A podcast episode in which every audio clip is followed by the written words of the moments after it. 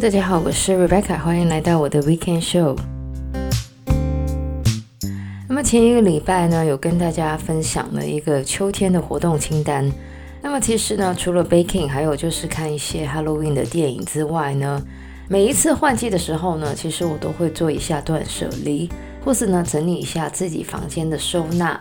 那么有听过我之前的节目的人呢，可能都知道我是非常喜欢极简主义。那么我本身呢，也是看很多极简主义相关的书。虽然说我是一个很爱买东西的人，但是呢，自从接触了极简主义之后呢，我在买东西之前呢，会考虑的比较多，而且呢，有时候在一番考虑之后呢，我甚至会放弃买那个东西。那么这个礼拜要来跟大家讲到的呢，其实就是断舍离女王山下英子的书，名字呢叫做《断舍离的简单生活》。么在这本书里面呢，三下英子呢自己也说了，里面包含了很多大人式的独居生活。而书里面呢，他也按照自己家的各个空间呢来展示他自己呢是怎么维持断舍离之后的简单生活的。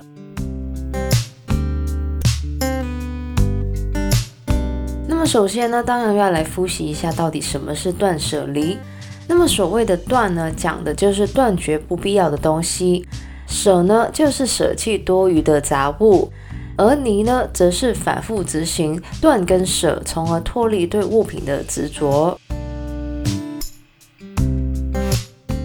那么，虽然呢，很多人会简单的把断舍离呢跟丢东西呢画一个等号，但是呢，对于三下英子来说呢，所谓的断舍离呢，其实是了解自己的喜好，还有所需要的物品。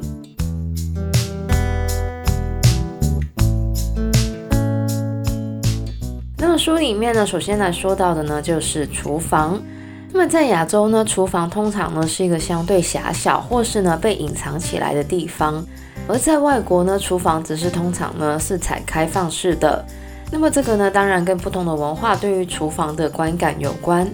但是呢，就是因为很多亚洲的厨房呢是经常被隐藏起来的，所以呢，我们对于厨房的重视程度呢，可能不比其他的空间。那么要打造一个简单舒服的厨房呢，山下英子呢就建议大家尽量呢简化料理台上的东西。那么他在书里面呢就提到，在厨房的水平面上呢只放这个水壶。当然，刚刚也说到亚洲的厨房呢通常是比较小的，所以呢要做到只放一个水壶呢可能很难。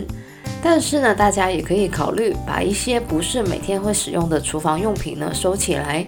这样子呢，其实就可以大大减少厨房的杂乱感。另外呢，在这个厨房的收纳上呢，三下因子呢，则是建议大家可以以动线去规划，也就是在拿取物品的时候呢，尽可能呢用一个动作就完成。比如说，从柜子里面拿一个盘子的时候呢，如果我们需要把其他的盘子拿出来才能拿到想要的盘子的话呢，那么这个呢，就代表我们有过多的盘子，而这个准则呢，也适用于冰箱、存放食材还有锅具的柜子。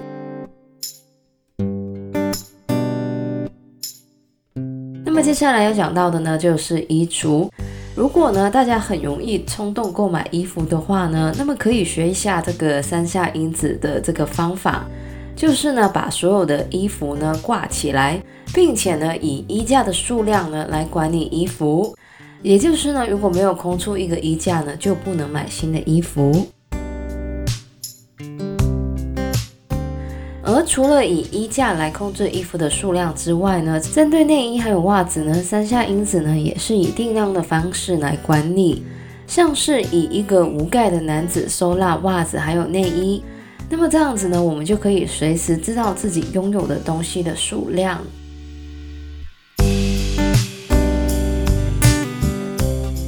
针对卧室呢，容易打扫则是三下英子为自己定下的规则。因此呢，他房间里面的家具呢都是有脚的。那么这样子呢，就可以很容易的让扫地机器人呢打扫地上的灰尘。另外呢，跟厨房一样，三下英子呢也会尽量把自己的东西呢收到柜子里面。这样子呢，要打扫柜子的时候呢也比较容易。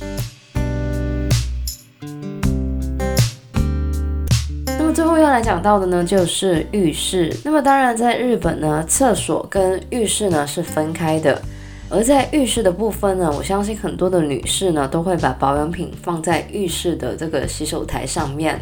但是呢，这样子除了会很难打扫，看起来呢也会很杂乱。那么大家呢听到这里呢，也可以猜得到山下英子的建议呢，当然就是把所有的保养品放到柜子里面。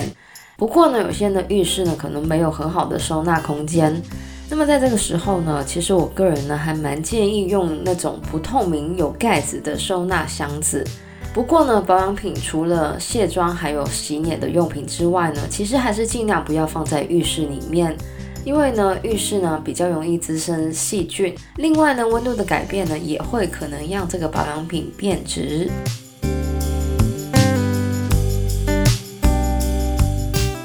其实呢，山下英子在书里面呢，除了分享以上我讲到的几个空间之外呢，其实也有关于客厅还有书桌的一些建议。那么当然，我觉得山下英子一个很大的重点呢，就是放出来的东西越少越好。那么我个人觉得呢，在打扫的角度呢，这个建议呢，真的蛮实用的。那么如果大家想要知道更多的话呢，也可以去看一下这一本三下英子的《断舍离的简单生活》。那么以上呢，就是我们这个礼拜的节目内容。喜欢我们节目的朋友呢，记得可以在不同的 Podcast 平台上追踪或点评我们的节目。我们的节目呢，将会在加拿大东岸时间的每周日凌晨十二点钟更新，也就是香港、台湾的每周日中午十二点钟。希望大家有个美好的周末，谢谢大家收听，我是 Rebecca，我们下礼拜再见，拜拜。